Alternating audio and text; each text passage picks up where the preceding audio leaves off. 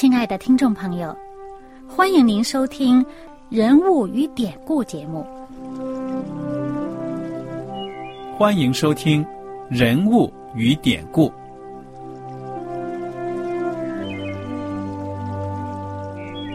听众朋友们，当你读圣经的时候，不知道有没有过这样的想法？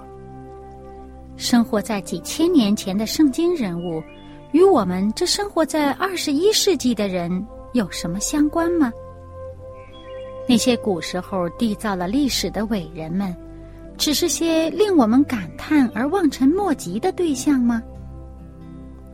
那些败坏了品德的小人和有负圣托的失败者，难道只是为了让我们嗤之以鼻吗？在这个人物与典故的节目里，我和小燕将与大家一起，通过圣经中的人物和他们的事迹，看看我们能从他们的故事中得到哪些启发，以便用正确的态度来对待我们每天所面对的生活和挑战，共同奔走天国的旅程。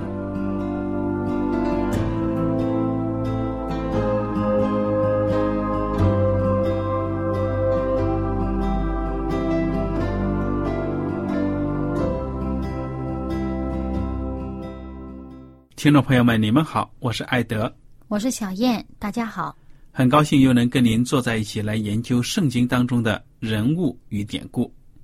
我们上一讲呢，已经学习到了这个尼西米记的第六章了，就讲到呢，尼西米带领着犹大人呢，用了五十二天的时间把耶路撒冷的城墙修起来了。那么在这个过程当中呢，他们真的是吃尽了千辛万苦。他们的奉献精神还有信心呢，是非常的有启发的。嗯，因为我们看到尼西米，他说呢，就是在这个第五章的时候，大家可以看看的描写，尼西米自我描述呢，说虽然他被派到这个犹大地当省长啊，但是有十二年之久，他都没有领他的工资。嗯，因为呢，他体恤。老百姓的艰苦，嗯，所以呢，他本身是一个非常牺牲奉献的一个领导，而且整篇书呢，这个尼西米记呢，都记录了他的祷告。凡是遇到难题、有危险的时候呢，他就祷告，就是凭着这样的信心献身，还有他们的苦干，他们把这个城墙给建起来了。嗯。那么从第七章开始呢，还有很多故事呢，请小燕接着跟我们分享吧。嗯，我们在前面再稍微描述一点，我们就知道呢，这个尼西米由于他的这个奉献，他的这个以身作则啊，他非常的得民心啊。那么在第五章的时候讲到，他就讲到他以前的这些省长啊，加重百姓的担子。嗯，除了每天要粮食、要酒，还要要要银子，哇！他而这些省长的仆人也都辖制百姓。但是呢，林希米他说：“我因为敬畏上帝，不这样做，恒心的去修造这个城墙，而且我也不为自己置买一些田产呐、房屋什么的。那我的仆人通通的都跟百姓一起做工。那么这样的话呢，大家众志成城啊，激起百姓这个团结一致。”这种心呢，所以他们非常，呃，迅速的，也在一个合理的安排之下，他们这个城墙就很快的就可以完工。那么在呃第六章的第十五节，我们就看呃十六节就看到说，我们一切仇敌四围的外邦人听见了，便惧怕，愁眉不展，因为见这工作完成是出乎我们的上帝。所以你看到教会团结呀，外面的敌人就怕了。嗯，如果我们当中出现了分裂，那么教会是站不住脚的。嗯，所以从他们的这个修筑城墙这个经历，也给我们基督教会呢很多的启发。我们也想到呢，如果我们大家在这个建堂的工作上啊，都能够有奉献、有牺牲，团结一致，也能够建起我们自己的教堂。很多地方的弟兄姐妹呢都有这样的经历。那那么在这个城墙的建造过程当中啊，这个守卫防护是谁来担当呢？是不是尼西米派着兵呃整天巡逻？不是，这圣经记载，我们看这个第七章讲到什么呢？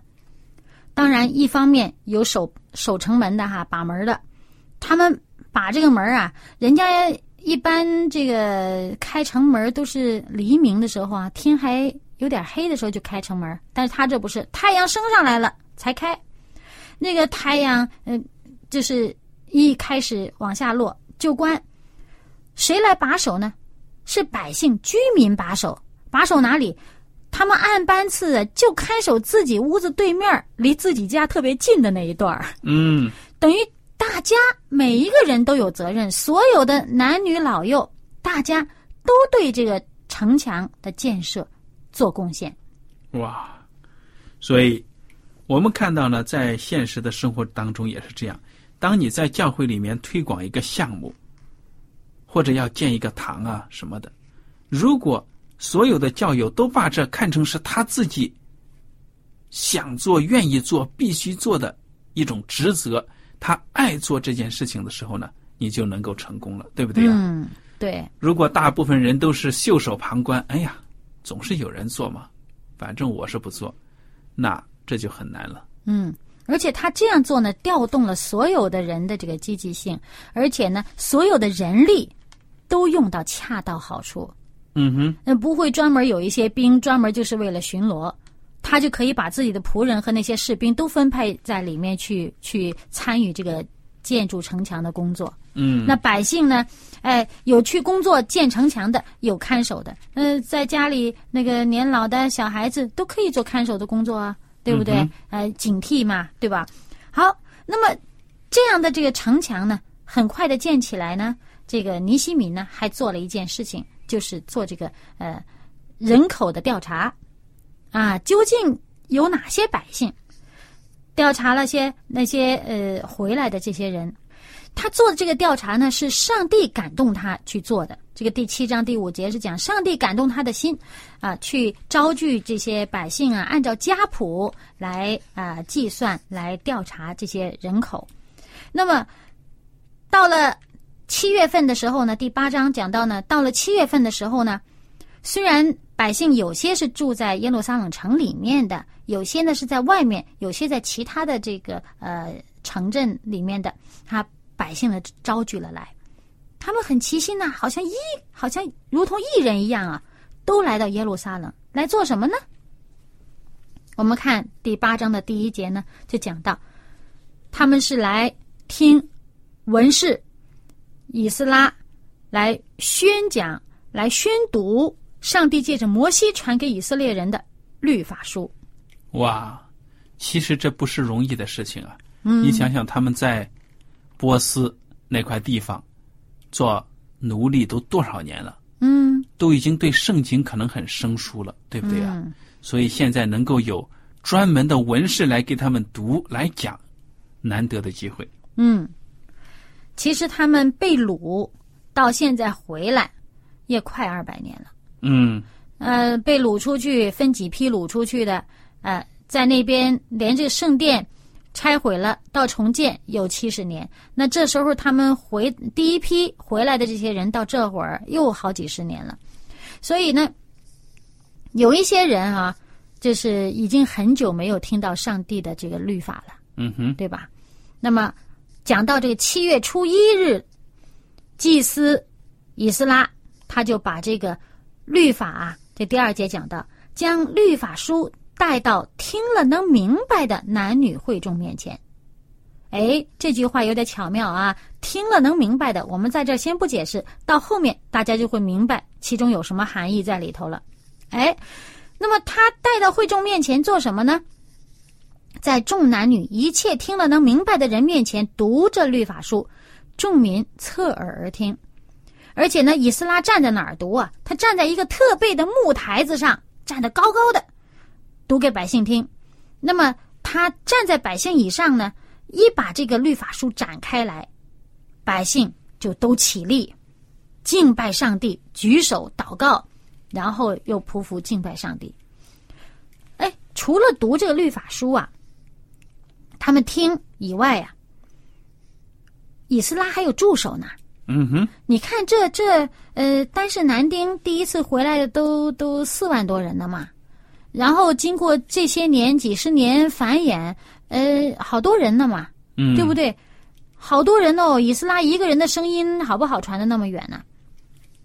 这里面看到有帮助他的，第八章第七节里边列了十几个人的人名儿，还有呢立位人，他们使百姓明白律法，百姓都站在自己的地方，他们清清楚楚的念上帝的律法书，讲明意思，使百姓明白所念的。哇，等于是同场，这大祭司在那里读，下面还有助手在那里传给附近的人，让他们听清楚，顺便解释一下，对不对？啊这个以斯拉他不是大祭司，他是祭司文士。嗯，那么他呢，在那儿读呢，旁边有助手解释给百姓听，让百姓都明白，不是单单听了，还要明白。哦，由于他们明白了，我们看这个第九节呀，讲到呢，因为众民听见律法书上的话呀，都哭了。嗯，他明白了就哭了，怎么哭了？律法书上有什么？我们记得摩西的律法上有什么？有祝福之外，还有咒诅，是不是？啊，上帝所宣告的应许有条件的。哦，接着这个尼西米，还有这个祭司文士以斯拉，还有教训百姓的这些利未人呢，就对百姓说了：“他说，今日是耶和华你们上帝的圣日，不要悲哀哭泣，安慰他们。要什么呢？为什么不要悲哀哭泣啊？你们已经认识到自己错了，痛心了，知道错了，悔哎悔恨了吧？那就应该高兴，因为上帝赦免的赦罪之恩要临到你们了，对吧？嗯那么就应该高兴啦。多好，好了，所以呢，接下来第十节就说了：你们去吃肥美的，喝甘甜的，有不能预备的就分给他，因为今日是我们主的圣日，你们不要忧愁，因靠耶和华而得的喜乐是你们的力量。这句话是很有名的一句经文，很多人都很喜欢，我也很喜欢。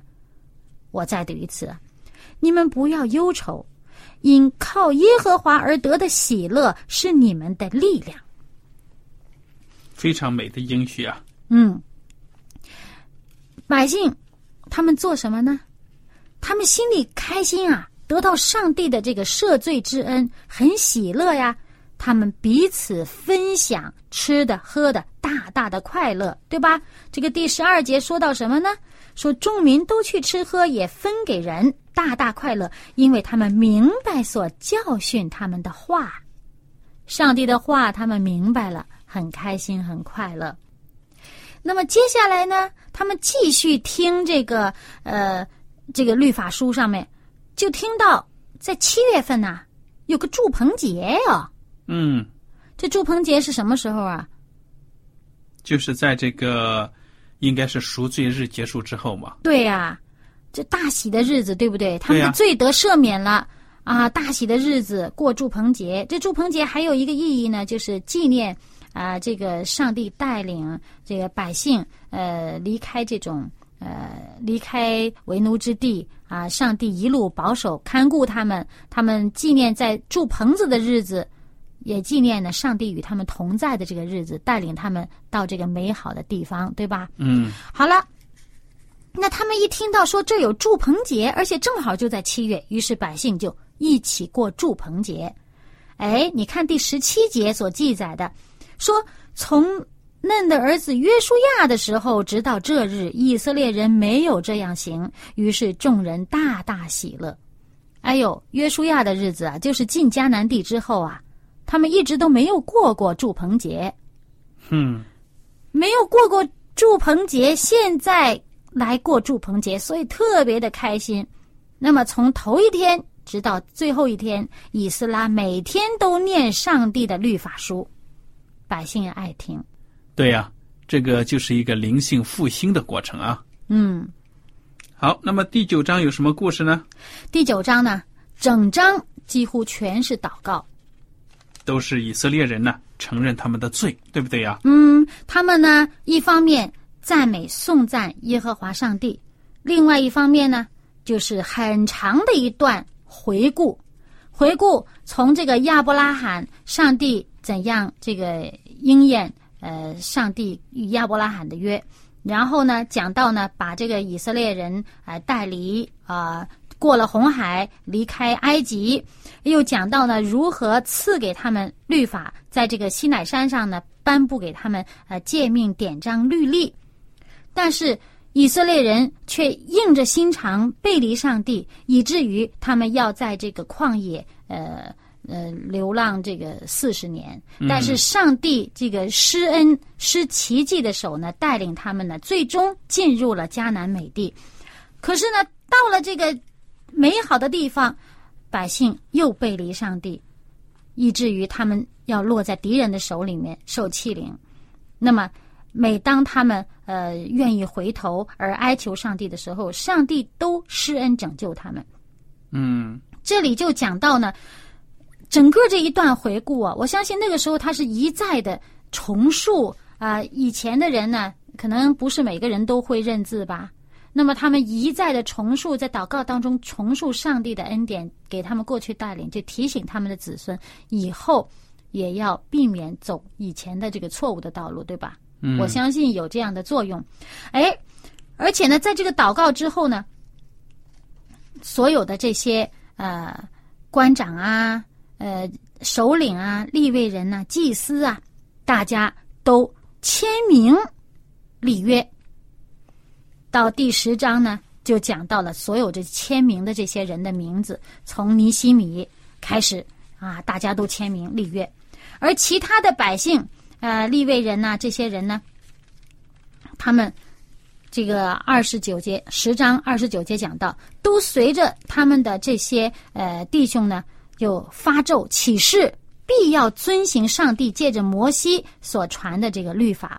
谨守遵行耶和华给我们的这个一切的诫命典章和律例，而且他还强调其中三件事儿，一个呢就是呃不要杂婚，啊，那么另外一个呢就是遵守安息日，还有这个第七年的这个安息年。嗯哼。另外呢还有一件事呢，就是遵守上帝所要求的一切的这个奉献，呃，包括十分之一的这个奉献。嗯。那到第十一章的时候呢，就讲到了呃，百姓的首领们呢都要住在耶路撒冷城里面，其他的百姓呢就抽签儿，十个人就选一个人，呃，也住在耶路撒冷里面。这样的话呢，凡是甘心乐意住在耶路撒冷城的百姓，都为他们祝福。那么这个城墙既然落成了，它有一个落成奉献的这个呃典礼吧。那么这个典礼真是一个盛大的典礼啊！他们这个百姓分两队啊，在城墙上走，这一直走过去呢。这个在第十二章的四十三节就讲到，众人献大祭那天献大祭，而且欢乐，因为上帝使他们大大的欢乐，连妇女带孩子都欢乐，所以他们这个欢乐的声音传到很远的地方。嗯哼。而且呢，还派定了呃专门在这个府库里面管理这个奉献之物的人，嗯，还有一切的这些呃呃从事圣职的这些人呢，都按照大卫和所罗门当年的这个命令呢，呃去做。那么有这个歌唱的侍奉的，呃，所有的这些人呢，都有他们当得的这个粮，嗯。可是呢。事情好像蛮好的吧，对不对？嗯哼。可是呢，到这个呃亚达薛西王三十二年，也就是啊这个尼西米来了十二年之后，他又回去到这个王面前去述职啊。走了一段时间之后呢，他又向王告假。他回来回到耶路撒冷的时候，他就发现，哎，怎么情况有变？首先是什么呢？啊，就是有这个大祭司啊，他跟这个敌人多比亚。结亲，然后呢，就而且这个大祭司他管这个库房的，嗯，他呢就把这个呃店里边本来用来存放素祭呀、乳香啊这些呃供奉呃贡献的这些东西啊，这些五谷啊、新酒啊、油什么的，他把这个房间给了多比亚用。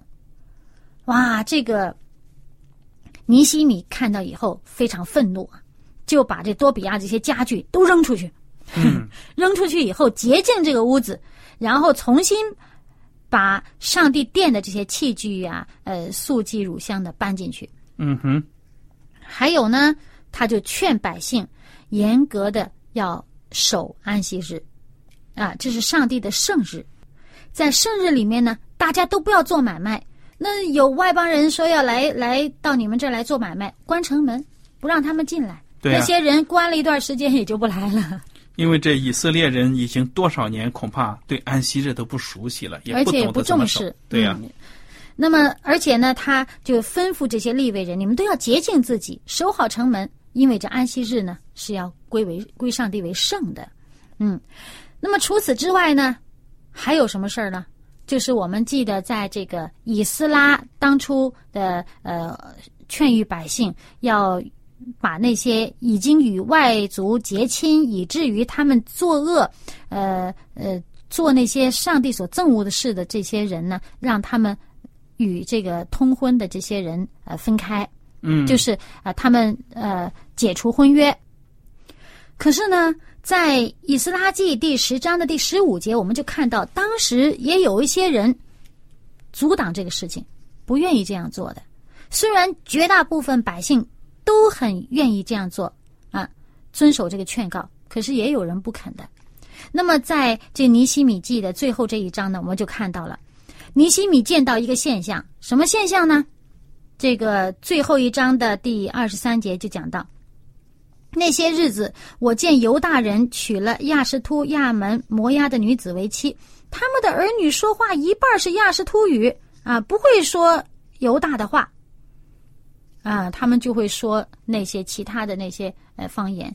你不会说这些话，你上帝的这些诫命啊、典章啊、宣告的时候，他们不是听不懂了吗？对呀、听不明白了吗？所以你这语言是很关键的呀，对呀、语言是文化的一个很重要的一个部分。嗯，所以他们只会讲这个外邦的语言，不会讲上帝的民本来讲的这种希伯来语。嗯，哇，那真的是这个神学教育呀，都没办法进行的了。而且你肯受教、肯听翻译的教导也好，但是他们的母语啊，就他们母亲所说的是外邦的话，而且呢，他们就变成他就与外邦人更亲近，那他很容易学外邦人那些恶习呀、嗯，而且呢，在这个呃第十三章一开头就讲到呢，呃，百姓听到律法书上说，这个摩押人和这个亚门人永不可入上帝的这个会嘛。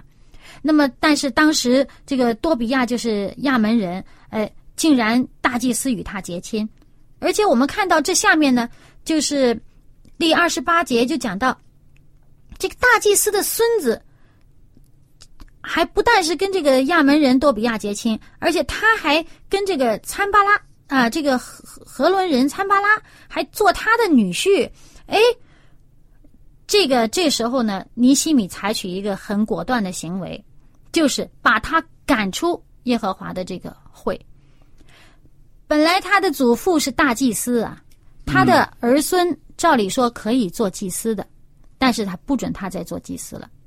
简直是影响太坏了。嗯，跟这个上帝的敌人结亲，哇，这些事情也能做得出来。